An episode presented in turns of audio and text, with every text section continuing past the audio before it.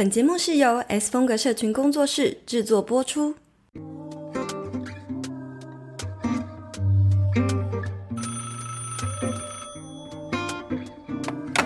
喂，Hello，听得到吗？有声音吗？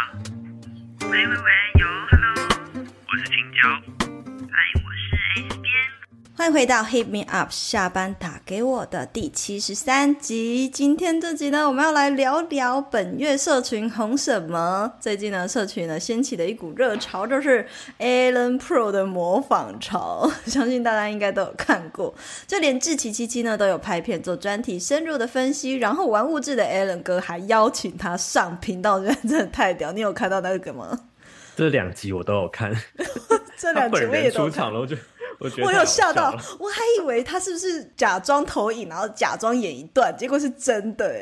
对啊，因为大家知道为什么他们会去深入研究，他还邀请他上频道，是因为呢有非常多人误以为，就是或者是说在怀疑这个 Allen Pro 的广告啊，他是卖这个什么卖这什么课程，是不是诈骗呢？但是我们并不是要来讨论他是不是诈骗，而是要用一个比较专业的社群角度去分析，哇，这一波在社群上掀起了哪些热潮。以及呢，会为什么他做对了什么？是他的广告做对哪件事导致他爆红？到底也会去讨论呢？那到底这算是品牌公关危机，还是搭了流量顺风车呢？如果呢，你们想要更了解说，哎，关于像关于什么线上课程是不是诈骗啊？关于这一点啊，我们后续会再做一集哈，告诉大家如何选择线上课程不会踩雷，大家敬请期待。那在开始之前呢，如果你是我们节目的忠实听众，可以追踪我们的 IG 账号，然后我们每个月底都会在线。电动开放 Podcast 提问或者是投稿，还有更多的消息。那青椒，你要不要来跟大家分享一下 Alan Pro 是谁？免得有人不知道。好，Ellen Pro 呢，他其实就是一个在洛杉矶的台湾人。他因为某些原因，然后导致他当初被裁员之后，在他跟他爸爸一起创立一个电商公司。嗯、然后公司越来越成功，变成他自己在课程平台介绍他是拥有一个年收超过百万的亚马逊的一个电商公司。然后他就是因为的有这样子的经验呢，嗯、就把这样的经验分享给他人，然后更创立了 Ellen Pro 这个他自己的公司，去教大家可能怎么样操作，怎么样子。呃，经营。那我们我们一直看到的那个广告呢，其实就是那个你知道这是什么吗？的那个广告，其实 其实就是在行销他自己的这个亚马逊的百万电商教练课程。对，然后他还有一些口头禅，真的很洗脑。什么？虽然我不是数学家，但这听起来不错吧？这个很酷的怪东西，这个很酷，到底哪里酷？问号。我们之前呢，是不是看那 YouTube 的影片，就一直被这个广告洗版？你当下看到这个广告反应，有觉得它像诈骗吗？还是你的心情是什么？我确实觉得真的很常看到，因为我觉得如果你很烦躁这样子。对，可能你平常没有那么常看 YouTube 的话，不会感受到这件事情。可是因为我也花蛮多时间在这个平台上面，所以真的很常被洗版。但其实我第一时间倒没有觉得它很像诈骗或是什么的，我只是觉得它广告预算的等级就是天花板，怎么可以 到底有多少钱出现？对啊，我只是会觉得这样子。可能我觉得大家普遍觉得有诈骗的嫌疑，可能是是因为它广告量非常多，多到不可置信。对对对，才会让人家起疑心吧。我在想。对，线上听众，大家听到这里，你应该就知道我们在讲什么广告。你们也可以再思考看看，你自己第一眼看到这个广告呢，有没有跟我 跟跟其他人一样，觉得好像很怪？我第一眼呢，就觉得这个广告有一种说不上来的诡异感，就是其实你不觉得它画面氛围整体有一种真的是诡异？要么在一个森林，要么在一个就是很乱的货场。对。对对对对，第一眼你还不了解他在做什么，但是他整体的视觉上就给我们一个这种很诡异的违和感。那就是虽然说我知道 Amazon 本来就是一个创业可以做的这个电商，的确是一个创业很好的呃平台，但是呢，他描述的方式就是让人家会觉得夸大其词，比如说这到底。这太过简单了，这个怪东西，这有那么好卖？有你像像你说那么好卖吗？可是我后来呢，我为了要做这一集节目，我就再仔细的去看它的广告内容。我发现其实如果就它的台词或者是它的编排，其实他是很认真在介绍自己跟亚马逊课程诶，他也没有说哦，你做这个就会财富自由啊什么的。他其实比较是认真在介绍自己以及这个课程在教什么。到底这个可疑感是来自哪里？我有几个分析。我觉得这种可疑的诈骗感是长期的堆叠，就是其实不是只有因为它，而是在台湾的这个呃网络消费的环境呢，这课程呢，还有诈骗呢，本来就很泛滥。你有没有发现，就是这几年直销东插什么直销，然后什么插直销，呵呵诈骗很多，所以其实夸大其实内容也太多，然后很多词都被滥用了。不止 Alan Pro 啊，其他类似像投资什么，好像什么你只要花一点钱投资，你就可以什么养老之类的。你还有看过什么很像的？好像就是类似这样啊，就是你只要觉得它太过简单，这样好像他把这个成功复制的原则就是一套标准化，就是怎么一加一等于二这么简单的事情，你一定也做得到。这种这种很像洗脑式宗教感的这种宣传词，就会让人家觉得很像在诈骗的。但是举要实际举例的话，可能目前好像觉得最洗脑就是他了。真的，他太，因为他已经敌过别人，他钱太多。对对对，对，人们呢、啊、对这类型主打哈可获利的工作创业机会，其实就因为这这个社会环境的关系，所以戒心就提高了。那你自己是不是也自己看的时候也会有有所防备，还是你会觉得好像真的可以试试看呢？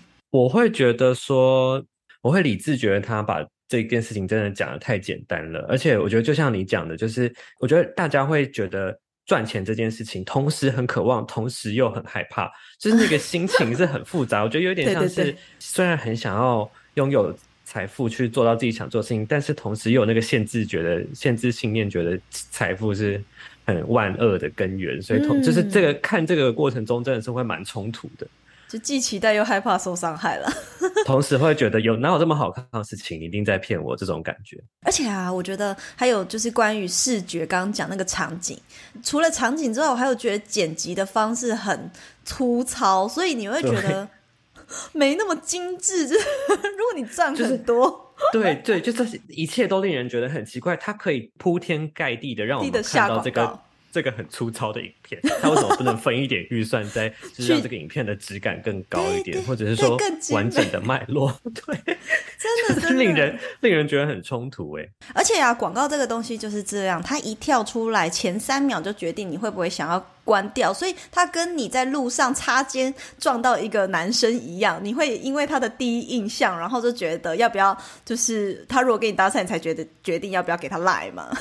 哎、欸，你这么一说，他确实会，他的起手式确实很像在路上会要诈骗你的人，然后很油条，对对对对，很油条就觉得怕，对对对对对，真的蛮像的。好，所以我们可以就是来看一下哈，关于 Ellen Pro，他在社群上有引起哪一些效应，然后我们各自有没有觉得印象特别深刻，有特别好笑的？其实那个 Ellen 哥的那个那一支影片啊，不是就有带着，就是跟着 Ellen Pro 本人一起看着各种他的迷音，对，里面就有就是有涵盖超多迷音。其实我觉得这个过程中蛮可怜，我觉得他有一点可怜，哦，他好可怜，他他心情很复杂，因为他觉得自己被酸民攻击，但是呢，又要一起来面对。对，他好像有一长时间是不敢去看这件事情，所以其实我我我自己在社群上没有看到太多这个他的二创或者是他的迷因的梗图，只是那时候有快速看完这边这么多系列，但是其实我觉得看到后面会觉得大家的恶意还是有点多一点，但我觉得唯一我觉得蛮好笑，我觉得确实真的是偏幽默的是大家戏称他为就是那个 YouTube Premier 的那个推广大师。我觉得这个 title 就是蛮幽默的。那那这个原有的，也可以跟大家说一下，为什么是 Premium 的推广大使？因为太想要跳过广告了，不想再看到他的广告。笑死！我自己有就是稍微整理一下，Allen 哥那边他也整理过的。那不知道大家大家没有看过的话，也可以再去玩物质去看他们那一集采访，我觉得很好笑。那我就是印象比较深刻，就是就连呐，就除了品牌的小编呐，然后呃还有就是创作者的模仿恶搞啊，其实连公家机关就像海巡署他都应用，就截图了一个贴文，很好笑，口头描述一下，他就说。你知道这是什么吗？然后就一个海巡署的人员 手上拿着一个救生圈，然后他说：“你看起来像个不起眼的东西，你知道他救了很多条人命吗？” 只是一个起手式，然后一个广告台词，竟然被广泛应用在就是各种产业作为行销的起手式，我觉得他真的是很成功。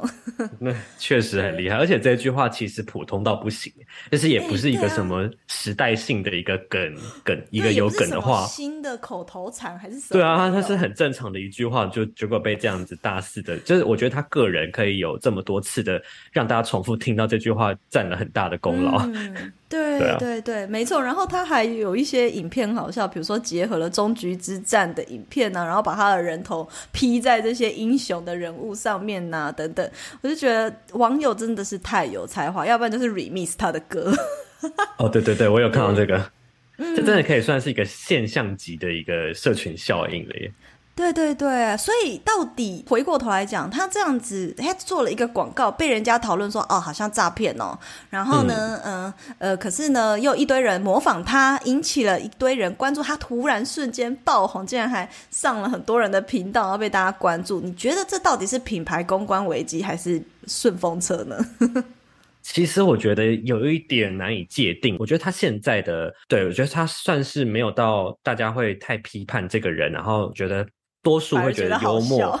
幽默好笑，而且他也有本人也有出现，会大家会觉得更好笑，就是很就是看到他很囧的脸，也会觉得蛮有趣的。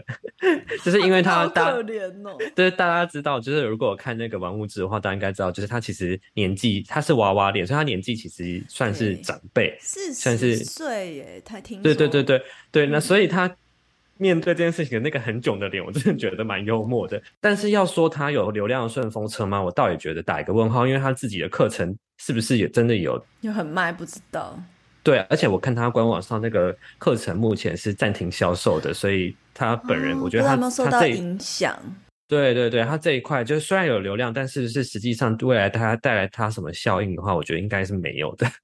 对对对，好，说到这个呢，我以前在媒体业啊，其实就常常处理这种艺人啊，或者是发言不当的这种公关危机。诶，关我什么事呢？原因是因为我们常常要报道嘛。那有一些艺人，他可能呃他的立场比较不明确的，然后常常呢就不小心讲错话，可能惹到不同边的。呃，网友这样子哦，就不要讲是什么问题，那可也会影响到我们报道。比如说，如果他惹到 A 方的网友，但是呢，我们报道了，就是 A 方的网友呢就会来攻击我们。就这样的人，你为什么要报道他？为什么要让他红？啊，那变成呢，我们要去处理这样子的呃一个公关危机。那可是这样子的公关危机呢，要让它延上，还是要让它变成流量顺风车？这其实真的是端看主事者你怎么处理。就如果你是像像 KOL 来讲好了，不要用媒体业，如果你是一直在那边删留言，就会越来越多人来攻击你。那如果呢，你是愿意去面对，然后甚至是用呃调侃的方式度过这一切，就很有可能会转化你个人的形象。可是实际上，就像青椒讲，你最后这个流量是否可以获得实质更好的转换呢？或者是工作机会啊？这个我们就是不得而知了。对，没错。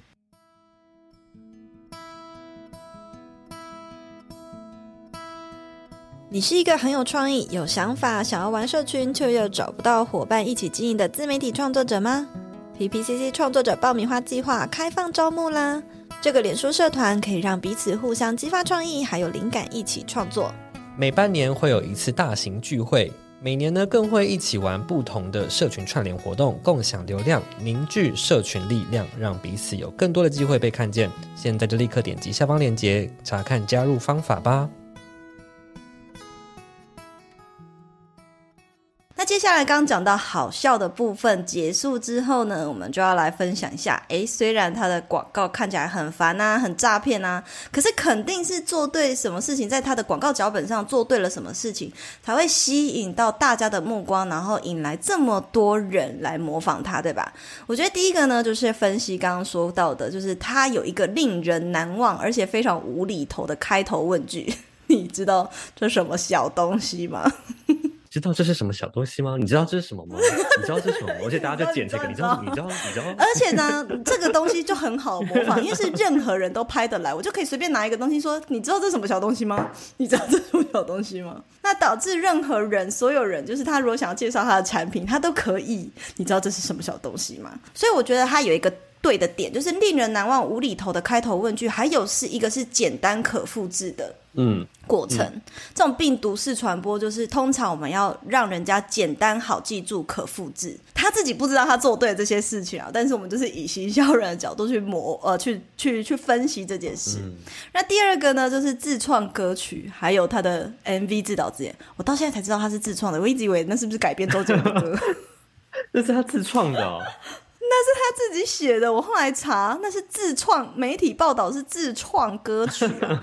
然后我还查了一下写曲的人，写曲的人应该可能是一个好像是抖音上面的歌手吧，所以就很明白应该不会是周杰伦的歌。好酷哦！所以我觉得他很厉害耶，他自创歌曲，自己写曲。如果我我有说错的话，大家可以在就是 IG 私讯跟我说我说错了。但是目前我查到的资料应该是自创，然后他 MV 呢还自导自演，太厉害了。所以我觉得。就是可能因为他的那个台词很特别，就是他的歌词是在讲电商什么电商五步骤，他其实拍的还算精致诶，就是穿着西装然后到处走来走去，然后一边 rap 一边唱歌，我觉得蛮蛮有趣的。所以像是这样子自创歌曲，然后让人家觉他用一首歌在描述做电商呃的辛苦啊，然后他他用他这首歌去讲他以前用电商的创业的故事啊，让更多人去了解他。这我觉得其实是创作者可以去思。考的，哎，你看一个电商经营者，人家是四十岁的创业家，他还可以想出这么有梗的行销自己的方式。所以我们在讲人为，人为说实在，他人为十足，特色的方式去呈现。对，没错。我常常跟学生讲说，就是如果你要展现人味，就是要去思考你有什么故事可以跟大家分享。那接下来就是你的故事要怎么样包装？嗯，除了可以用文字包装，除了可以用直播的方式分享，你也可以自创歌曲分享，好不好？这该不会是你的下一步骤吧？才不是嘞！我才想问你，这是你下一步，包装，你知道的啊？就是你知道。我不知道，一本小册子。我觉得它的整个，不是不论你看到它哪一个影片、哪一个广告，它其实都是用同样的架构去包装。你可以，你看到开头，你其实就知道它接下来的环节会是什么，你都很清楚。罐头式的包装，对对，它只是有点像模组，一块一块模组都有一个 flow 去这样子对应下来。嗯、但是同时，你又埋下两个变音，让人家是还是会有一点好奇的。第一个是，对啊，这到底是什么小东西啊？就是我真的没看过，每一次的拿出来的都不一样。就是拿那个很怪的零件。什么潜水用的一个什么小小的零件？那对啊，那到底是什么？这是我们可能第一个会有一个哎，对啊，那到底是什么？那第二个是，那这个小东西的成本价到底是多少？就是你在等他，就很想要听他算。对，你等他解答之前，你可能就觉得有一点点好奇，就是会想看看那嗯。对啊，那到底是多少？所以我觉得他用这样同样的脉络去复制，不断的复制，变出不同的影片。但是我们已经被洗脑说，嗯、哦，我知道他接下来会告诉我们这是什么小东西。第二个是我知道，我等下可能还会知道这个的东西的成本价跟它的这样进货的价格是怎么样，可以预。对对对，就是你你都知道他接下来讲什么，但你好像就还是有中间会想知道那到底结果是什么？哎，这好像符合你上次分享那本书，哎，设计什么？体验设计吗？体验设计，对啊，就是让人家会觉得猜中了的那种感觉。对对对，有一点这种感觉。体验设计，我们那时候聊过，就是让人家。先假设，然后假设符合预期，嗯、然后就会形成一个满足的感觉。嗯、然后在这个满足的过程中，突又会加一些变音，让人家猜想不到，就是哎，那对啊，那到底是什么小东西？所以其实它真的是有符合很多种设计原则在里面。但是你知道吗？他被采访的时候，他说他根本就不知道自己做对什么事，他 都是无意间的，你知道吗？所以他是天生的行销大神，你知道？好啦，没有了。我们刚刚其实呢是用一个正经八百的分享，但是呢，实际上。还是要来提醒大家一下，物极必反哈。他这个呢，是不是成功案例？我们有所保留。我们只能说，他这些呃脚本上有做对这些事情，让他得以爆红，但并不代表说这这个爆红呢，能够为他的事业或者是他的商品真的有带来实质的转换，或者是对品牌的形象是否是加分还扣分的，大家就自己。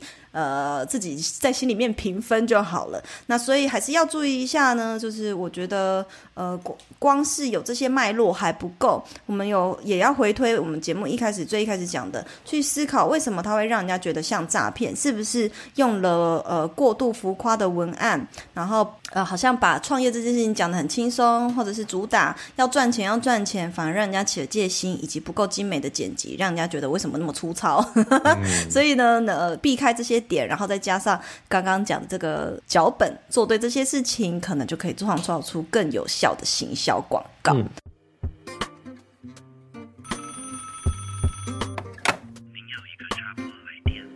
那节目来到尾声呢，我们就要来讲讲关于后续的反思，还有周边的效应哦。其实呢，这个有整理了四点要带给大家，就是第一个呢，就是呃，后续的反思是为什么 YouTube 广告都是这种诈骗味很重的广告？对，好像他们官方是没有在精密的审核的感觉，就是他没有一套标准，好像就是有时候看到那些广告会觉得啊，这个为什么还会通过审核？为什么我会看到这种等级的广告？就觉得很粗糙，然后会不知道它的审核机制到底是有没有存在。对呀、啊，就是 YouTube 一天到晚给不该黄标的人黄标，但是你这个广告都不给他黄标，对这是审核的机制。可能因为他没有付钱吧？哎，对，因为为了钱，钱最大，是不是？好，第二个周边效应呢，就是呃，它引起了 Google Taiwan 官方发起的创作者串联的广告，叫做卖个 pen 啊，一个 hashtag 卖个 pen 啊。哎，我这个看到有意外耶，我一直以为是可能是某个大咖网红自主发起，结果是 Google Taiwan 官方发起的。嗯，你有看到这个广告？我有看到，我有看到，很多人一起。在串联吗？他们其实啊，我上网查很多资料，没有特别讲为什么会有这个发起。那你自己觉得为什么是突然有了这个串联的？是是不是因为 Ellen Pro 啊？不知道。时间点好像算是蛮巧合的，因为这个是在大概六月六月底的时候这出来的电子影片，它是不是在对应它也不确定。但是同时，可能因为那时候社群媒体上燃烧着一股觉得是在广告有很多诈骗这种嫌疑的这个情绪在。嗯那刚好就顺势推出了这个。其实这个影片里面其实也没有在，真的没有在针对那个，对，它只是针对一个现状，比如说什么获利啊、什么赚钱啊的这种这类型的广告。再再去做一个宣导，其实我觉得应该不算在针对他了。说实在的，时间点很巧合，就是刚好都是一个月前他爆红的时候，然后没多久就出现了这个广告，所以我自己也是觉得是因为他的关系，让更多人本来大家就已经在压抑很久了，就是啊，怎么又是这种广告？为什么都是要到底要骗多少人？那可能是因为他的关系，然后让呃，就是官方啊，或者是创作者呢，愿就是开始发起，然后重视这个议题，嗯、不要再骗啊，卖个骗。对对对。那再来呢？我觉得第三个是我的观点哦，就是我自己觉得后续的反思可以说，这类型的广告啊，其实对我们创作者产业是一种重创。对有线上课程的人来说，或是推自己知识产品的人来说，大家会会更加去想说，哎、嗯，那这些人到底是不是跟他一样？对对对对对，会有这种感觉啦，会让我们要更加小心吧。对，所以说其实就是在考验我们创作者。后续呢，我们推出了像这样线上课程啊，或者是内容内容的服务啊，呃，内容商品内容的服务，我们应该要如何更包装的更有质感，或者是呢，做出更正派 一点氛围。的呃这种行销的方式，那要如何让你的受众想要买单，又不会又又不会觉得你在推销？来上我们的 IG 内容行销策略课，无痛的置入哈。我不会跟你说，我我不是数学家，但是我是创业家，好，我是行销人，我可以教你们怎么行销，才不会像他一样看起来很诈骗。最后呢的一个反思就是说，要慎选课程啊，那就是的确说实在的。有没有这种诈骗课程的风险存在？一定有的。好，那我们之后会开一集来聊聊关于课程要怎么慎选。那我们就下一集见喽，拜拜。拜拜。